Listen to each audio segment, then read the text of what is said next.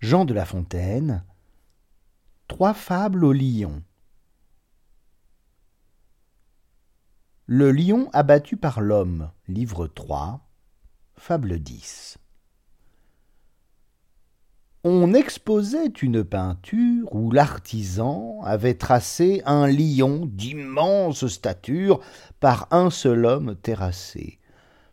Les regardants en tiraient gloire. Un lion, en passant, rabattit leur caquet. Je vois bien, dit-il, qu'en effet on vous donne ici la victoire, mais l'ouvrier vous a déçu. Il avait liberté de feindre. Avec plus de raison, nous aurions le dessus si mes confrères savaient peindre. Fable numéro 2 Le lion et le moucheron. Va-t'en, chétif insecte, excrément de la terre. C'est en ces mots que le lion parlait un jour au moucheron. L'autre lui déclara la guerre. Pensais-tu, lui dit-il, que ton titre de roi me fasse peur, ni me soucie?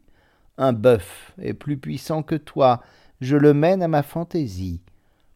À peine il achevait ces mots, que lui-même il sonna la charge, fut le trompette et le héros. Dans l'abord, il se met au large, puis prend son temps, fond sur le cou du lion, qu'il rend presque fou, le quadrupède écume et son œil étincelle, il rugit, on se cache, on tremble à l'environ, et cette alarme universelle est l'ouvrage d'un moucheron. Un avorton de mouche, en cent lieues le harcèle, tantôt pique les chines et tantôt le museau, tantôt entre au fond du naseau, la rage alors se trouve à son fait montée, l'invisible ennemi triomphe et rit de voir qu'il n'ait griffe ni dents en la bête irritée qui, de la mettre en sang, ne fasse son devoir.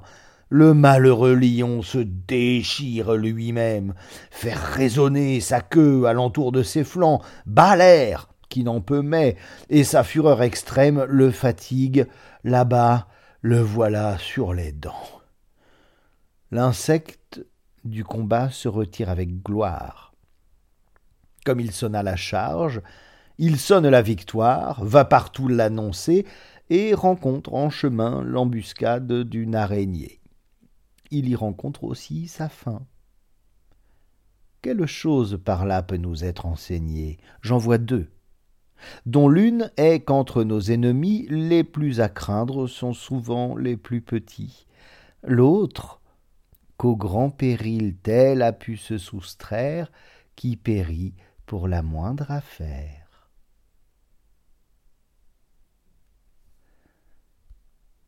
Troisième fable, le lion, le loup et le renard. Un lion décrépit, goutteux, n'en pouvant plus, voulait que l'on trouvât remède à la vieillesse. Alléguer l'impossible au roi, c'est un abus. Celui-ci, parmi chaque espèce, manda des médecins. Il en est de tous arts.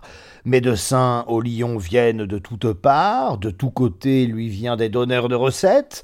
Dans les visites qui sont faites, le renard se dispense et se tient clos et quoi. Le loup en fait sa cour. D'aube au coucher du roi, son camarade absent. Le prince tout à l'heure veut qu'on aille enfumer Renard dans sa demeure, qu'on le fasse venir. Il vient, est présenté, et, sachant que le loup lui faisait cette affaire, Je crains, sire, dit-il, qu'un rapport peu sincère ne mette à mépris imputé d'avoir différé cet hommage, mais j'étais en pèlerinage, et m'acquittais d'un vœu fait pour votre santé. Même j'ai vu dans mon voyage gens experts et savants. Leur ai dit la langueur dont votre majesté craint à bon droit la suite. Vous ne manquez que de chaleur. Le long âge en vous l'a détruite. D'un loup écorché vif, appliquez-vous la peau toute chaude et toute fumante. Le secret, sans doute, en est beau pour la nature défaillante. Messire Loup vous servira, s'il vous plaît, de robe de chambre.